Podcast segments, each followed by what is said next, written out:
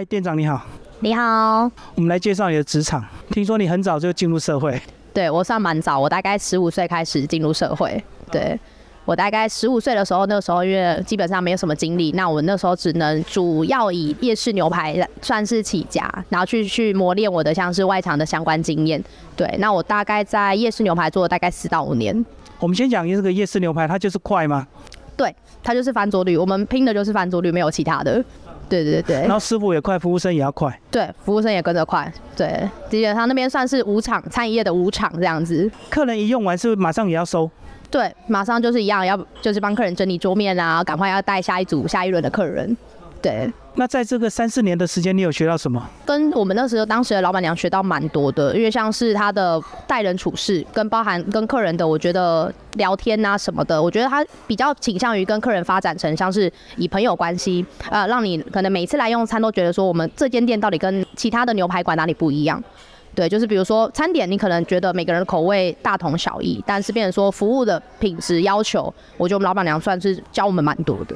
哦，所以他还是有维持一定的个人差异，就对，对，不是只有单纯的拼价钱，对，对他还是有他靠他的，我觉得传授一些经验，比如说跟客人如何拉近一些关系啊，或者是距离等等。可是那时候你才十几岁，你会对这些客人的观察有兴趣吗？那时候其实观察没像这么灵敏，就真的是经验的累积。那时候只觉得说，哎。我到底该怎么去服务好一个客人？但是没有想过说，哎，可能客人需要的东西是什么？比如说客人的一个小动作，我就应该知道说他下一步可能是需要水、需要茶，或者是需要牙签等等那种小东西。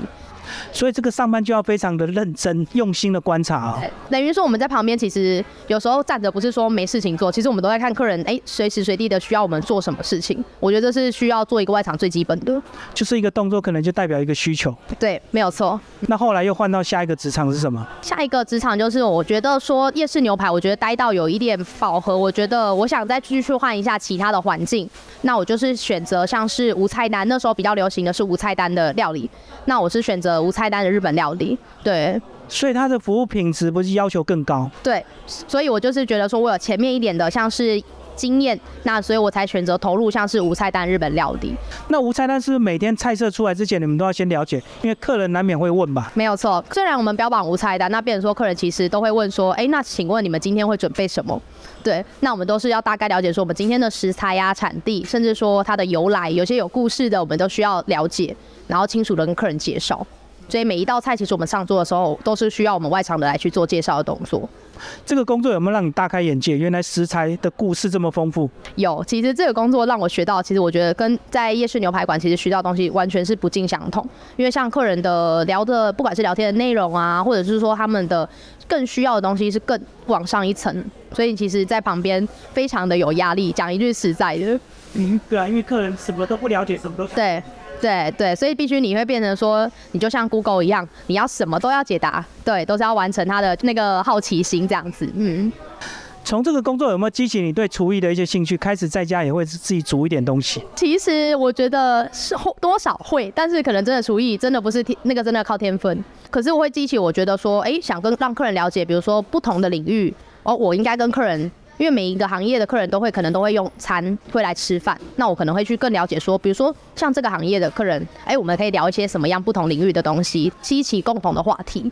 哇，这样你的这个服务的生涯这个品质越来越高，到了第三个是不是又更高的一个餐厅？对，就是像到现在，我现在在永腾熟成牛排馆，那我觉得我们老板。呃，因为我们的理念，我觉得算比较相同。那他也带过像是无菜单或者是像铁板烧等等的经验。我觉得我们一开始的他为的是他的厨艺，我为的是我的客人们。就是我们的，我觉得内外场的话，我们划分的比较清楚。那我们其实不为了什么，就为了整间店。对。可是，一开始有没有撞击的过程？因为他很讲究食材，可是你很讲究夜市牛排的快速。对，应该说我会觉得说像是快速，这是我必须，因为毕竟开店讲一句老实话，就是为了赚钱，也没有别的。那他的厨艺当然是有目共睹的。那我觉得你坚持你的厨艺，我也认同你的想法。那我也希望说，像是客人的方面，哎，快速我们可以或许再放慢一点，因为毕竟这不是夜市牛排。那我觉得说我们可能朝向比较中，因为我们在三重其实算是中高价位的牛排馆，我们可以朝这个目标来去做。改进，或者是说去做商量这样子。所以这样讲，你们的教育训练是不是很多菜你们都要自己品尝过才知道差异？对，基本上我们其实每一道菜，不管是看一下小小的蘸酱啊，好，不管是我们自助吧的汤品或是小菜，我们都要自己其实外场的要去做呃试吃等等的动作，你才知道说客人问你的时候，你才能感同身受跟客人讲，我觉得其实怎么样的排餐搭配什么样的蘸酱会比较好吃，这样子。对，酱也是你们的特色。你们这个一个餐盘好几个酱，所以是不是也可以给客人一些建议？对，所以其实蛮多客人都问说，哎，你们推荐什么？到底怎么沾，对不对？到底怎么沾？到底怎么样才是比较属于你们家的特色？对，这是我们必须外场必须先深入了解的。嗯，所以在这个工作的训练，是不是要让你的味蕾越来越敏感，知道牛肉的一个差异好坏？嗯，是是，对，像你哥说，就是像牛肉的部分，一开始可能你只知道这是一块牛排。但是你到后面你会慢慢发现，其实牛汁分了很多部位，你喜欢吃的是有油花的，还是有油花少的？这个就是我们要了解，让客人知道说客人喜欢的肉品部分，然后再去做推荐的动作。所以，如果遇到客人不知道的话，就变成你要引导他，对不对？对，没错。我们就用引导式的方式来询问、反问客人说：“那请问喜欢吃的部位，或者是你喜欢的是有油花的还是油花少的？”来去让我们去判断说：“哎，你到底喜欢的是怎么样？”我们才不会推荐错误。我们也希望你来是吃的开开心心，对，这样子。而且，身为店长，是不是记忆力也要很强？就是很多客人的需求，你是不是都要慢慢记下来？对，其实蛮多。我们回头客就会来了。对，其实我们蛮多回头客的。我们就是到后面。就是会变成朋友，哎哎哎，大哥，你可能好久不见呐，哎，你今天还是吃一样的，或者是他的有些习惯。他可能喜欢怎么样的习惯，我们要去稍微了解。那我们好的是我们还有一个像是系统，可以让我们了解说顾客的喜好。所以你有建档就对。对，我们是有建档的，不能靠记忆力。当然当然，一记忆力是基本，但是建档是必须辅助的。好，店长，其实你非常年轻，你对你自己未来的这个职业规划还有什么样的一个这个可能性？你觉得？应该说还是会以我的外场的像是训练等等。好，不管是像是因为其实我们也有像是红白酒，我其实蛮想朝红白酒方面试酒师的部分去走。对，我觉得是可以搭餐啊，搭酒，因为像我们之后可能还有计划开其他的店面的部分，我们有这样的共享，这样子就是让你的知识更延伸，对不对？我还是主要好吃，还要搭配周边。没错，嗯，好，谢谢我们店长，谢谢，谢谢李哥。